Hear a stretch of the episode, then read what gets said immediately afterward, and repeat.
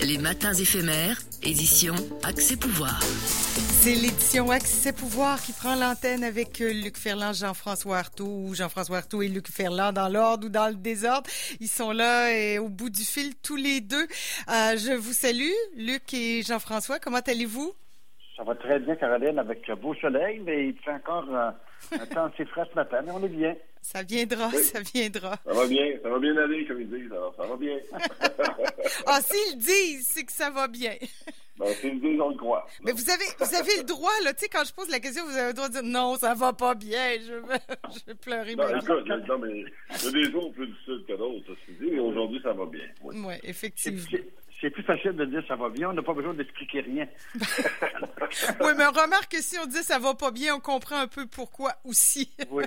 bon, ce moment, oui. Ceci étant dit, bon, je vous présente les sujets, là, je présente à nos auditeurs les sujets de ce matin. On va parler de, bien sûr, du confinement à Montréal, peut-être le port du masque obligatoire, on verra.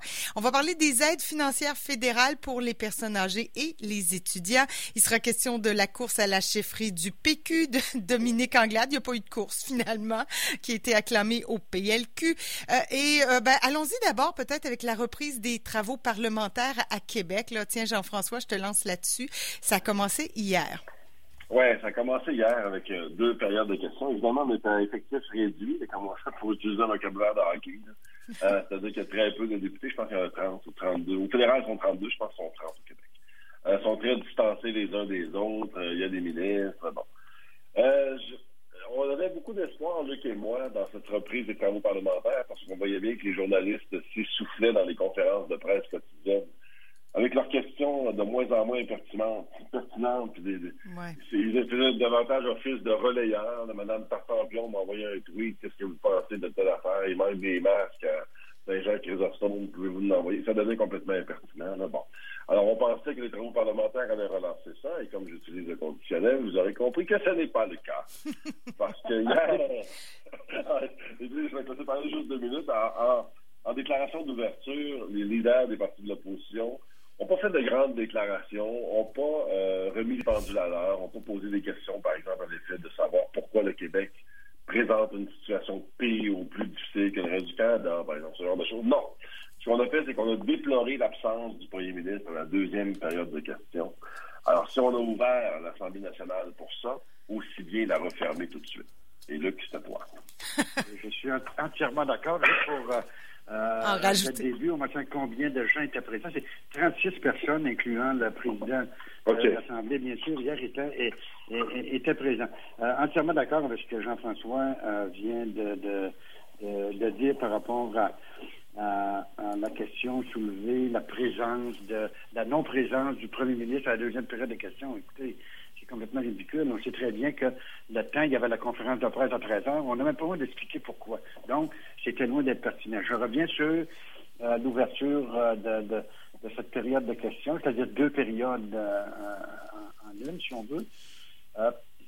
J'ai l'impression que les, partis d'opposition et par ricochet, Jean-François il a fait allusion un peu par rapport aux journalistes, mais on y reviendra un peu tout à l'heure. Euh, les, partis d'opposition, c'est pas facile, c'est pas évident non plus dans cette période euh, difficile. Tout le monde cherche le côté positif, la façon d'amener leur contribution, de proposer des choses positives au gouvernement, mais en même temps, euh, essaie de se démarquer comme parti politique, parce qu'il ne faut pas oublier une chose, c'est que le, réflexe du politicien ou de la politicienne revient au galop rapidement à ce moment-là. Donc, euh, c'est très compliqué. Bon, ben, on verra. Moi, hier, j'ai rien vu d'extraordinaire euh, à ce niveau-là. Est-ce que ils sont pas là un peu beaucoup en train de démontrer que c'est peut-être pas nécessaire de revenir siéger à l'Assemblée nationale, mais en même temps, j'étais euh, j'étais j'étais content que ça, ça, redémarre les travaux de l'Assemblée, justement en lien avec euh, toute la question des points de presse, les questions des journalistes.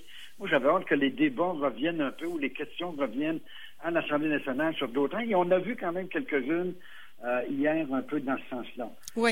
Mais euh, les gens apprennent rien de nouveau là, au moment Non, mais pensez-vous, et, je, vous pose la question, là, mais ça va être difficile pour un certain temps là, pour les partis d'opposition parce que la population veut pas de chicane. Là. Tu on veut pas que les partis se crêpent le chignon. Là. On veut que, on voudrait que tout le monde travaille ensemble, effectivement, pour que ça avance le plus rapidement possible. Alors, les partis d'opposition sont dans une drôle de situation, là. Je ne sais pas ce que vous en pensez.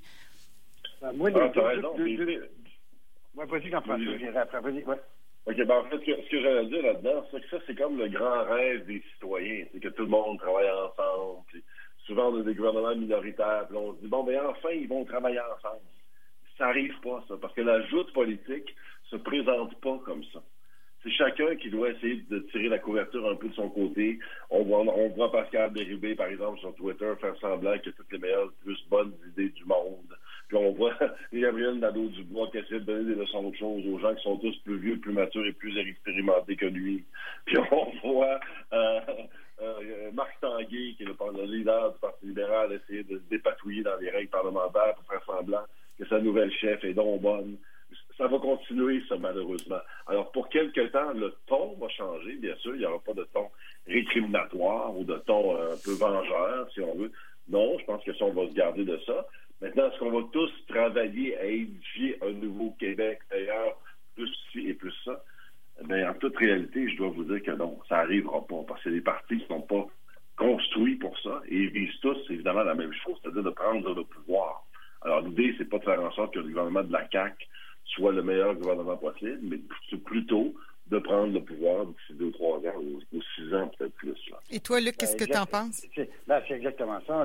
notre système politique, la joute politique qu'on connaît euh, depuis les tout débuts de, de, si on veut, de la Confédération canadienne, ou même avant, si on veut, parce que euh, c'est ça notre système, c'est que chaque parti politique essaie de se positionner pour trouver l'angle, pour marquer des points en vue, bien entendu, ultime, de euh, dans le but ultime, c'est-à-dire de, reprendre ou de prendre le pouvoir aux prochaines élections. Mais on n'est pas dans un contexte qui se prête à, des exercices comme celle-là en démocratie, puis en joute oratoire, puis en, débat euh, en Assemblée nationale ou à la Chambre des communes à Ottawa, c'est la même chose. Euh, ils n'en font pas exception. Donc, c'est très difficile pour les partis d'opposition. Et moi, je suis convaincu, si j'étais un petit oiseau et j'ai déjà été un oiseau qui a fait partie d'un caucus et à participer à des discussions à ce moment-là, je suis convaincu que euh, euh, l'équipe autour des bureaux des leaders et des chefs de parti trouve, cherche la question, l'angle sur lequel aborder, attaquer le gouvernement en ce moment pour marquer des points. Par contre, à l'inverse, ça va devenir aussi, c'est commencé, de plus en plus difficile pour le gouvernement au pouvoir, OK, euh, de, garder ce momentum-là par rapport à la gestion de la crise. Il y a des erreurs qui se font, on ne l'aborde pas en ce moment, mais il y a des erreurs qui se font, on les a vues, OK, de part et d'autre. Et en même temps, c'est pas évident pour les partis d'opposition d'attaquer ou de taper sur le clou des erreurs qu'on connaît parce que les gens vont dire ah, écoutez, là, arrêtez de chercher des bébites. Ce qu'on veut, travailler ensemble, trouver des solutions on veut sortir de cette foutue crise-là le plus rapidement possible. Oui, d'autant plus que. Ça sera pas facile. Oui, c'est ça. D'autant plus que le principal parti d'opposition, le Parti libéral, est un peu à la source des problèmes qu'on vit présentement. Donc, c'est une mauvaise situation. Là, on y reviendra. On parlera de Dominique ah Anglade, mais tu sais, il y a, ça aussi. Et le Parti québécois aussi. de ne pas souffler sur les braises de l'intolérance. Autant maintenant, le Parti libéral à l'heure actuelle euh, pourrait être à l'origine de ce qu'on appellerait la racine du mal. Alors, par rapport à, ce qui se passe présentement dans les CHSLD, les, euh, la période d'austérité qu'on a connue, mais on a parlé, on pourra en reparler sûrement à, d'autres à d'autres occasions. Oui. Et euh, je lisais que la ben là évidemment c'est dans l'ordre des choses aussi, mais la CAC qui est en, en perte d'appui. Là, je pense qu'on pétait des scores il y a quelques semaines. Évidemment, c'est normal. il, y a, il, y a, un appui qui baisse aussi du, de ce côté-là, Jean-François. Je sais pas ah, ben oui, ça c'est sûr. Écoute, on était condamnés à descendre. On avait un taux de popularité de 94 honnêtement, c'est du jamais vu là, pour un gouvernement qui est en place depuis aussi longtemps. On s'appelle que M. M. Charret, dans à l'époque où j'étais plus impliqué en politique, dans ses meilleures années, avoisinait 60-61% de taux de popularité. Alors 94, c'est énorme et c'est sûr qu'on va descendre. Euh, maintenant, ce qui explique cette descente-là, c'est pas tellement la performance du premier ministre, je crois pas. c'est davantage celle des ministres. Parce que ce que ça révèle aussi, cette crise-là, lorsqu'on que les ministres sectoriels, par exemple la ministre de la Santé, la ministre, hier on l'a vu, du sport, par exemple, le ministre de l'Éducation, prennent la parole lors des, conférences de presse, c'est assez moyen, je vous dirais. L'assurance avec laquelle M. Legault s'exprime, on la retrouve pas du tout chez Mme Charest, chez M. Robert, chez Mme McCann, euh, ou M. Fitzgibbon, pour en nommer d'autres, ou M. Girard, si on veut. Là. Bon. Donc, la popularité de M. Legault, je pense, honnêtement, qu'elle était intacte, sinon euh, améliorée. Celle de ses ministres, c'est plus compliqué parce qu'on se rend compte qu'on a des ministres qui sont euh, pas mal moins forts. On a parlé un petit peu la semaine passée de la ministre Nathalie Roy à la culture, mais chez, du côté de Caroline Proux, c'est pas davantage euh, reluisant du côté du tourisme. Mm-hmm. Et Marguerite Blais aussi, là, qui... ça, c'est un point. Caroline, c'est un point important que, euh, que Jean-François soulève. En période de crise, en période de, quand on a géré une crise de cette ampleur-là, d'autant plus, c'est là qu'on peut réaliser, qu'on peut voir les joueurs que le premier ministre a, choisis pour faire partie de son euh, caucus ministériel. Et là, on voit les compétences et les incompétences. Euh, Jean-François en a nommé quelques-uns, mais il y en a, d'autres aussi. Parlons à la ministre des Affaires autochtones, parlons à d'autres. Donc, les faiblesses, ça fait pas.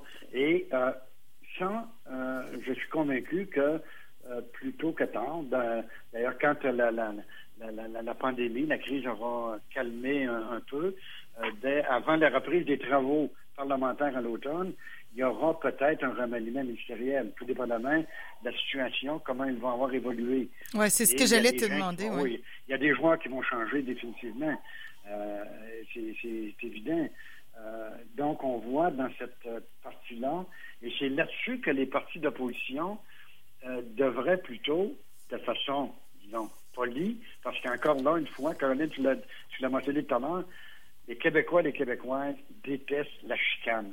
C'est ce qui fait et défait les gouvernements euh, d'une élection à, une autre, En grande partie. Pas seulement ça, mais en grande partie. Donc, surtout en période de pandémie, les gens veulent s'en sortir, veulent des solutions le plus rapidement possible et retrouver un semblant de vie normale. Un semblant parce qu'il y aura des choses qui vont changer de façon inévitable. Oui, là-dessus, on n'est pas comme nos cousins français. Nous autres, la chicane, on n'aime pas ça. Contrairement en France où on est euh, vraiment toujours en chicane. Mais là, ici, c'est pas la même dynamique. Hier, on a mis aussi, je voulais dire, euh, on a fait une période de une minute de silence, puis on a mis aussi le drapeau en berne là, pour tous les décès, euh, plus de 3000 décès. Voilà. Ben, c'est dit. je, vous propose. N'y a rien à dire d'autre.